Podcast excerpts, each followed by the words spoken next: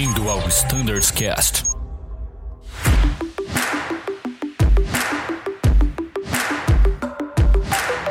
Fala pessoal que acompanha o Standards Cast, sejam muito bem-vindos de volta à continuação do episódio sobre o CRM. Tenho certeza que esse bate-papo tem contribuído muito para vocês, porque também tem contribuído muito para todos nós aqui. E sem maiores delongas, vamos então continuar essa conversa.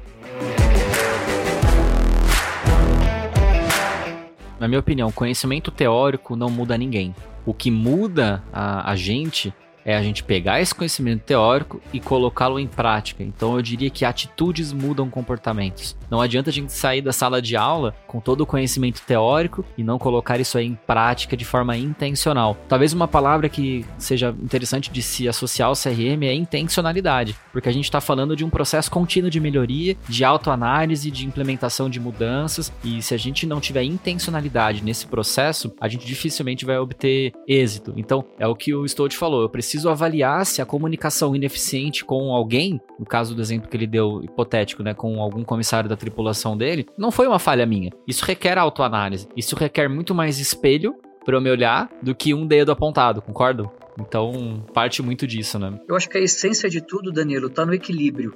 Hoje nós usamos um trabalho, um estudo feito pela IATA, que é usado até nos treinamentos nossos em simulador, que é o chá conhecimento, habilidade e atitude. Quando você consegue um equilíbrio entre os três, você tem um cenário, um bom, digamos assim, um bom profissional. O conhecimento teórico, ele é importante. A gente tem que ter e ele faz parte da nossa rotina a habilidade de pegar esse conhecimento e aplicá-lo ao nosso trabalho também é importante. Por isso que a gente treina, por isso que a gente faz simulador, por isso que as outras áreas se desenvolvem também. Agora, se eu não tiver a atitude, e a atitude, cara, é fator humano, entendeu? Eu posso ter o máximo de conhecimento, eu posso ter a melhor habilidade. Agora, se eu não tenho a atitude de colocar isso em prática, de ter uma boa convivência, não serve para nada. Tá? Então esse equilíbrio ele é fundamental. É a busca que eu acho que a empresa, a organização e a comunidade aeronáutica hoje busca como forma de prevenção de acidente e também de fazer um trabalho eficiente. Né? As empresas também precisam prosperar. Muito eu legal. acho que essa parte de comportamento, o Geraldo e o Danilo, né, vocês comentaram essa parte de comportamento. Eu acho isso muito legal, porque o piloto ele tá acostumado, trazendo bem para a parte agora técnica de cabine, tá acostumado a chegar no briefing dele, a hora que tá ali os dois na cabine, fala, ó, oh, agora CRM, ele vai começar o briefing dele, fala, pô, o CRM tá aberto, tá? Qualquer coisa que você precisar, você fala. Gente, não é, não é, não é bem por aí, né? Ele começa a aplicar esse conhecimento, essas habilidades desde que ele acordou, né? Na hora que ele passou no raio-x, na hora que ele precisou falar com alguém de outra área da empresa, que ele precisou ver onde está o avião dele, que ele precisou encontrar a tripulação dele, que ele se apresentou. Começa desde realmente a hora que ele acordou até a hora que ele vai dormir, né? Eu acho que ele tem que pensar nisso, pô, o que é o CRM? Ele fala isso na cabine, mas ele tá aplicando isso desde muito tempo, né? Desde que ele entrou na empresa, talvez desde que ele começou a voar. Exatamente, Exato. Bruno. E assim, o, o comportamento, não adianta o pessoal, por exemplo, pegando o teu exemplo, né? O CRM tá aberto Ok, aí vai lá um brief, tal, vai pro voo, aí dali a 10 minutos acontece uma situação, já fecha a comunicação, não fala mais nada, muda o cenário, e aí tipo assim, como é que o CRM tá aberto se você já não tá mais comunicando, não fala, já virou a cara, aspectos profissionais, né? A gente não tá aqui falando que a pessoa tem que ser amiga da outra, mas eu tenho que ter um mínimo de comunicação dentro, né, do, do ambiente de trabalho para que a coisa aconteça com segurança e eficiência. Então a gente não pode assim, ah, o CRM está aberto e daqui a pouco eu não falo mais com ninguém, alguém vai falar alguma coisa, eu fecho a porta, e tipo, fecha o canal de comunicação, né? Então essa percepção de que eu tenho que entender os conceitos e aplicar no dia a dia é que é o desafio, né, de quem está aí tentando entender o CRM e aplicar um pouco no dia a dia. E complementando um pouquinho o que o, o Rafa falou sobre o conceito do chá, esse conceito já é usado né, na aviação já há algum tempo, é só de curiosidade para o pessoal, a ANAC colocou isso na IS 010 do ano passado, que trata do CRM no Brasil, esse conceito, então, para que as empresas e tal apliquem esse conceito na formação né, no, Brasil. Mas no manual, por exemplo, da IATA e da ICAO, que fala sobre EBT, Evidence Based Training, já fala esses conceitos há alguns anos, esses manuais são de 2013, né? Então eles têm uma base que mostra a importância de eu ter o conhecimento, né, como o Rafa colocou. Esse conhecimento vai me gerar uma habilidade, seja né, eu lá como piloto, enfim, ou comissário, ou outra área da aviação, e eu consigo colocar essa habilidade em prática através das minhas atitudes. E as atitudes né, vão definir o que? O meu comportamento. E é isso que é observável no ambiente de trabalho. Então, por que, que isso está no manual lá da IATA? Porque aquele comportamento que é observado é que os outros criam uma percepção de como é que está o nosso trabalho. E, inclusive, em cima do comportamento observável é que são feitas as avaliações. Né? Então, lá do manual do EBT, que Azul usa uma parte lá que é o CBT, né, que tem aquelas competências. Até eu lembro de alguns podcasts atrás aí, o comandante Edson trouxe, explicou um pouco sobre as competências do EBT, para o pessoal conhecer tudo isso está muito bem fundamentado, né? E só para de curiosidade para vocês, das nove competências que tem lá no manual do EBT, cinco são sobre habilidade não técnica. Né? Cinco são abordadas dentro do CRM. Então, mais da metade das competências são relacionadas à habilidade não técnica, a interação entre as pessoas, a comunicação, tomar decisão, liderança, trabalho de equipe, conceito estacional, carga de trabalho. Então, assim, como a gente é avaliado né, com essas competências, fica né, para o pessoal aí pensar, pô, como é que eu quero melhorar a evolução da minha carreira dentro da aviação, como aviador, etc. Tal. Se das nove, cinco eu tenho relacionadas à habilidade não técnica, eu também tenho que dar um tempo e tentar entender e usar melhor a aula de CRM e tentar exercitar isso no dia a dia para desenvolver essas competências no meu dia a dia. Né? Então essa é a ideia, a gente juntar isso tudo e conseguir aos poucos, né? e colocando em prática aquilo que eu falei antes, é um constante exercício. Mas o caminho já está aí, já está definido, tem estudo, né? fica mais fácil a gente tentar aprender com o que está dando certo em outras empresas, em outros países, então fica mais tranquilo para a gente conseguir praticar isso no dia a dia.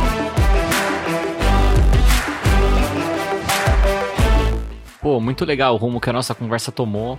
Eu acho que a conceituação do CRM já está mais do que bem estabelecida aqui. A gente deixou bem claro para o nosso ouvinte que CRM não é algo que se faz a cada dois anos ou quando dá ruim, né? Vou falar assim. CRM é algo que se deve fazer para a vida, desde a hora que se acorda até a hora que se dorme a gente quer mudança de comportamento na cabine ou na interação com a nossa tripulação e os outros componentes ali de todo o sistema de aviação, a gente também deve pensar então em mudar quem a gente é dentro de casa, no trânsito, enfim, quem a gente é como ser humano. A gente não consegue compartimentar a nossa vida, né? Agora é vida profissional, agora é vida pessoal. A gente é o que é. Então a gente precisa encarar a vida, talvez utilizando essas ferramentas, esse conhecimento, habilidade e atitude de forma intencional ali em todas as nossas relações humanas. Pô, show de bola. Mas uma coisa que me deixou curioso é entender um pouquinho mais sobre a evolução histórica do CRM. E aqui eu não queria que a gente pensasse tanto em fases do CRM, eu queria muito pensar a respeito de alguns eventos-chave que aconteceram na história que causaram essas evoluções no CRM. A gente sabe que a história da aviação, infelizmente, ela foi escrita a sangue.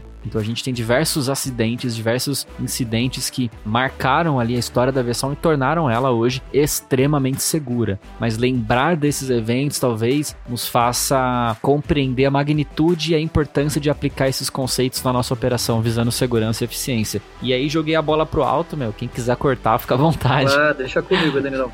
Aproveitando essa estatística da Boeing que eu comentei com vocês dos 80%, né? De 1959 até 2014, que é quando a Boeing faz esse estudo, eles registraram na aviação mundial 1.890 acidentes fatais. Foram quase 15 mil vidas que foram perdidas, tá? Então, quando o Danilo fala a questão de derramar sangue, isso é uma verdade, né? E nos últimos anos, quando a gente fala que 80% dessas vidas perdidas, a motivação, uma delas, né? Dá para tratar isso como um fato isolado também, mas que o fator humano talvez tenha sido um elemento primordial. A gente está dizendo que o nosso comportamento, a forma como a gente interage, a forma como a gente se relaciona com o ambiente, está ceifando vidas, né? E é algo que a gente deve elevar a nossa atenção para isso. Mas lá na década de 70, Danilo, respondendo a tua pergunta, ocorreu ocorreram três acidentes praticamente em sequência que chamou muito a atenção da comunidade aeronáutica mundial, principalmente os americanos, tá? O primeiro foi em 1972, um Tristar da Eastern Airlines que caiu no Everglades. Esse acidente é muito famoso porque uh, chegou-se à conclusão que houve uma desconexão do piloto automático enquanto se investigava se o trem de pouso do nariz da aeronave estava baixado ou não porque uma lâmpada havia queimado, né? E a aeronave, de repente, sem controle nenhum, desceu e veio e parou no pântano, tá? Ceifando a vida de centenas de pessoas. Logo depois, em 1977, a gente tem o maior acidente da história da aviação. E aí fica a lição de casa para quem está nos ouvindo, né?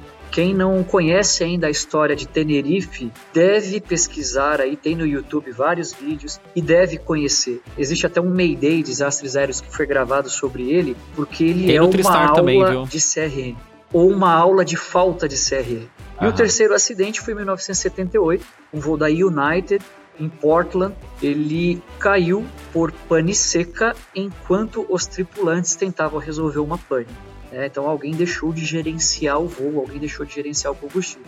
Esses três acidentes motivou então o primeiro workshop da NASA junto com a United e aí foi ali que nasceu o embrião do CRM.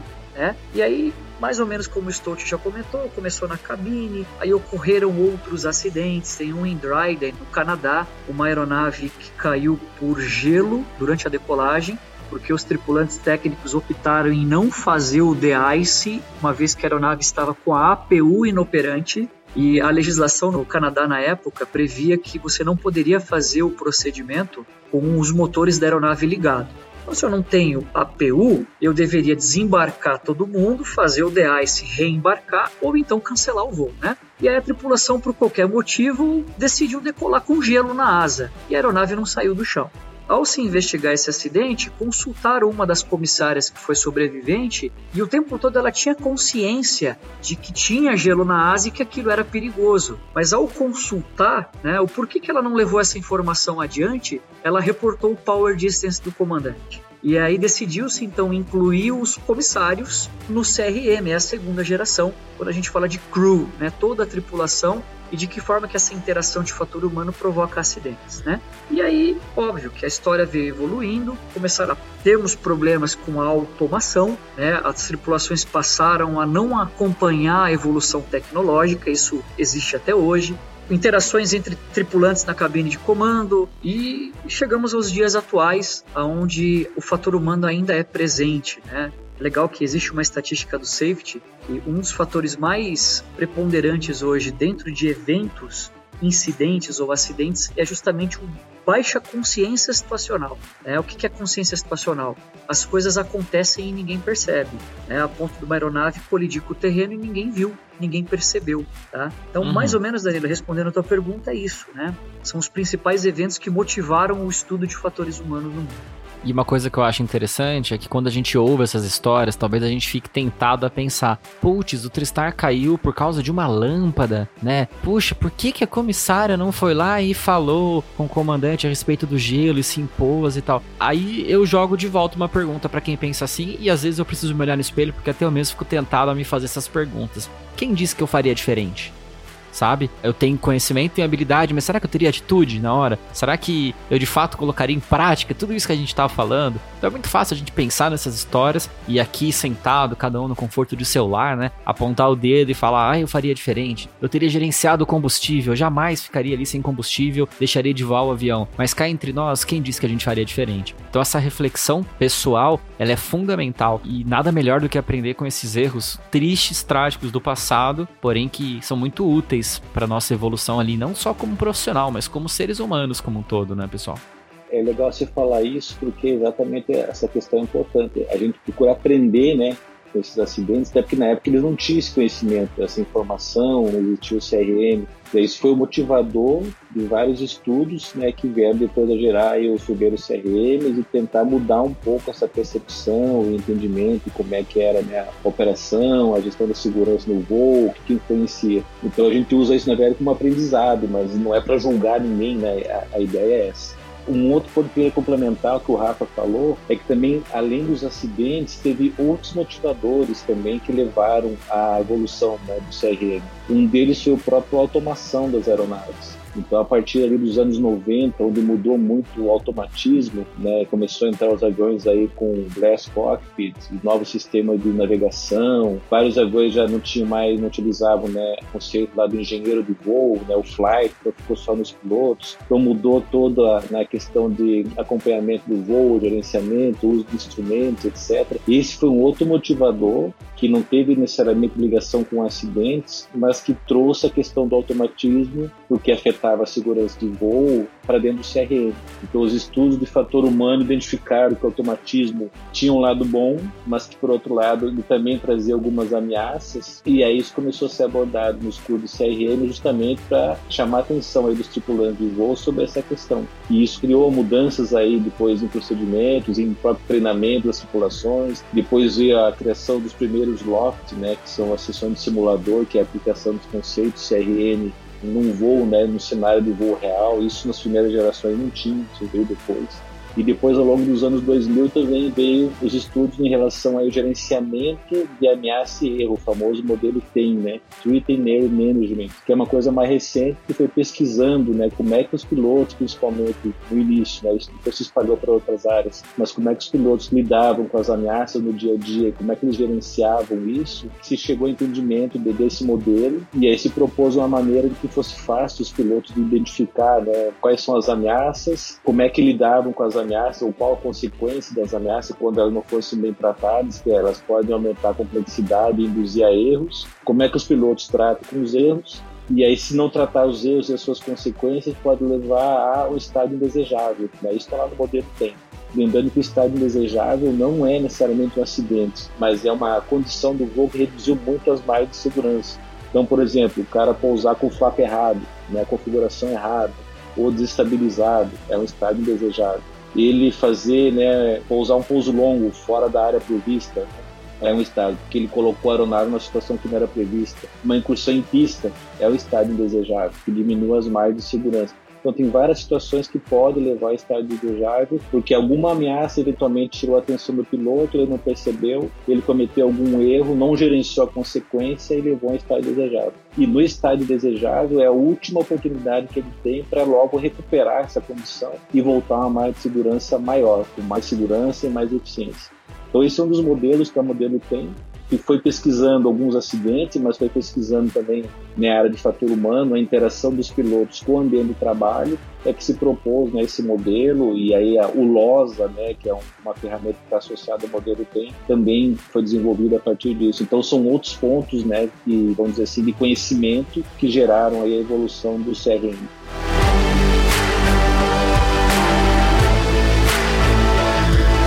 Muito legal, pessoal. Eu acho que quem nos ouve de casa tem lição de casa para fazer. Acho que todo esse conhecimento, todo esse bate-papo que a gente teve aqui, ele deve servir para uma mudança ou pelo menos para uma reflexão. E caminhando aqui para o fim desse episódio, a gente quer dizer que essa é uma série que a gente começou agora e é uma série que tem como objetivo provocar o nosso ouvinte à reflexão. Para isso a gente vai trazer dados, sim, de acidentes, de incidentes aeronáuticos ao redor do mundo, da história da aviação. A gente quer também falar um pouquinho mais para frente, aprofundando as ideias das competências, pensando no simulador, mas também pensando no dia a dia das nossas operações. A gente quer trazer convidados de outras áreas da empresa para que a gente faça uma interface e procure entender um pouquinho o outro lado da operação. Isso ajuda a gente a ser talvez mais assertivo nas nossas decisões, também considerando o lado do outro, né? E a gente também tem um objetivo final muito interessante aqui, que é fazer com que o nosso ouvinte ele evolua não só como um profissional, mas como um ser humano. Acho que a grande lição que fica é essa. Lição de casa, então, refletir a respeito dos nossos comportamentos, das nossas atitudes, das nossas decisões, não só dentro da cabine de comando, mas na vida como um todo. Que a gente é o que a gente é, independente de onde a gente está. Talvez a gente até consiga colocar o uniforme ali, colocar o crachá no peito, mudar um pouquinho, né, o nosso comportamento e tudo mais. Mas quando a coisa apertar, aquilo que está mais forte dentro de você é o que vai aparecer. E é nesse momento de crise, então, que a gente, de fato, vai utilizar o que a gente tem de melhor dentro da gente, né? É isso aí, Danilão. Só para dar um spoiler aí, posso adiantar, não? Claro. Spoilerzinho, spoilerzinho do podcast? Legal. Bora. Hoje nós estamos na sexta geração de CRM, que é o CRM nível corporate, né? Toda a corporação. Mas a comunidade aeronáutica já estuda a sétima geração que está para vir aí. E eu fiquei sabendo, através de, um, de uns ouvintes aí paralelos, né, no mercado negro, que a sétima geração vai tratar do cruzamento de culturas. Como lidar com culturas diferentes dentro da aviação. Mas isso aí é assunto para outro podcast. Pô, que assunto. Acho que dá uns três episódios falar disso, hein? Quando falar em cultura, dá uns três episódios, que rola muita coisa. Só cultura Exato. de segurança já dá uma tarde de conversa. Aí quando é você traz a cultura, o pessoal fala é cross-cultural, né? Quer dizer, é uma empresa que tem diferentes culturas, diferentes países e tal, para dentro do CRM, isso dá mais um, como diz o caboclo, um eito de conversa. Que legal, gente. E é isso, pessoal. Eu acho que a gente tá mais que conversado aqui. Esse bate-papo de Aeroclube, eu acho que tá, tá bom por aqui. O que, que vocês acham? Só falta o churrasco, tá né, Danilo? Que tá gravado é, e você prometeu para todo mundo. Tá gravado. Eu, eu, eu, gostei da ideia do churrasco. Uhum. Eu, eu levo a cerveja. Ah, boa. Você vai até o fim da série já não liberou, a gente combina esse pois é. churrasco é. depois do último episódio de CR. E pros nossos ouvintes, a gente vai mandar especialmente pra casa deles uma foto da gente comendo churrasco. Tenho certeza que eles vão ficar bem contentes. Como inspiração. E falando em ouvintes, pessoal que nos ouve aí de casa, manda sua opinião sobre essa série. Eu tenho certeza que vocês têm muito o que contribuir. Então, se vocês tiverem qualquer dúvida, crítica, digam pra gente através do e-mail standardscast.voiazul.com.br. Envie aí sua opinião. Gostou? não gostou, achei raso, achei profundo demais, não entendi nada. Vamos conversar a respeito disso e desenvolver esse diálogo que é fundamental, tá bom? Bem, quero passar a palavra pro Rafa para ele transmitir as considerações finais dele. Fala aí, Rafa. Ô, pessoal, uma alegria enorme poder falar de CRM, é algo que a gente vive no dia a dia mesmo. Eu acho que o grupo de CRM hoje da Azul, desde os primeiros facilitadores, o pessoal que implantou, são grandes nomes, né, que multiplicaram esse conhecimento. A gente faz um trabalho diário mesmo de conscientização, como foi comentado aqui nesse podcast. Não adianta nada a gente falar de CRM, ensinar, distribuir dicas, ferramentas, se a gente não colocar em prática, né? Eu acho que para concluir essa participação, esse episódio, é o que o Danilo comentou aí durante a, o diálogo, né? A gente precisa talvez olhar um pouquinho mais para a gente, para nós, ver o que nós podemos melhorar, ao invés de apontar o dedo para a falha dos outros. Quando a gente tiver essa consciência, com certeza a gente vai ter um ambiente de trabalho muito mais seguro e também muito mais agradável. Essa é a mensagem que eu queria deixar desse primeiro episódio aí para vocês. Show, Rafa, obrigado pela participação. Estou te considerações finais. Ok, então agradecer também aí o Danilo, o Bruno, o Rafa, o Thiago aí pela bate-papo, foi muito bom. A gente está sempre à disposição né, para trocar ideias sobre essa área de CRM para todo mundo. Né? Então, comentou aqui algumas coisas, mas na verdade tem muito material, muita coisa. Eu sei que o público aqui do Standardcast ele é mais focado para pilotos, então só nessa área de pilotos tem muito material, várias coisas que a gente pode fazer, comentar. Quando se tratar do corpo, também tem muita coisa. Então a gente está sempre à disposição. A área de CRM né, da Azul está à disposição também se alguém quiser tirar alguma dúvida, alguma coisa. E como o Rafa colocou, a ideia é a gente abordar o tema, trazer para o pessoal conhecer um pouco mais, tirar dúvidas e estimular que as pessoas participem e levem isso para o dia a dia. Então ficando muito obrigado aqui e a gente está sempre à disposição. Show de bola, Stout. Tiagão, considerações finais. Obrigado pela sua participação desde já. Muito obrigado, Danilo. Obrigado, Bruno, Stout, Gerald. Muito obrigado aí pela essa participação. Que bom ver né, um tema como esse, o CRM, sendo abordado, que ajuda aí muito né, na nossa cultura de segurança aí da companhia e de toda a aviação. Né? Muito legal participar desse primeiro podcast aí do CRM. Muito obrigado. Obrigado e sempre bem-vindo e convidado, Thiago. Esperamos você nos próximos também. E Bruno Scardoelli, considerações finais. Ô Danilão, Rafa, Stout, Thiago, que aprendizado, hein? Foi fantástico ter participado desse episódio com vocês. Tenho certeza que eu vou sair dele aqui um pouquinho melhor. Com certeza vou levar todo esse aprendizado que a gente vai ter para frente, para a vida, não só para os voos. Eu acho que vai contribuir muito para nossa carreira, para os nossos aviadores, para os nossos ouvintes de maneira geral, não só pilotos, né? E eu que agradeço a todos vocês pela participação nesse nosso projeto. Vocês estão mais que convidados sempre a participarem, né, para falar de CRM, do que vocês quiserem. E vamos em frente. Esse é só o começo, né, Danilão? Valeu por tudo aí. É isso aí. Essa série continua, então fiquem ligados nos próximos episódios. A gente vai voltar a falar de CRM cada vez mais aplicado e focado. Hoje a gente fez uma conceituação, um pouquinho de análise histórica da evolução do CRM, mas a gente quer falar bastante sobre aspectos mais práticos, ainda mais operacionais na nossa vida. Então fiquem ligados, vocês não podem perder, o conteúdo tá incrível. Obrigado pela atenção de vocês. Enviem aquele e-mail com a impressão, a sugestão, crítica, dúvida, enfim, sobre esse episódio. A gente está sempre na escuta. Até a próxima e tchau!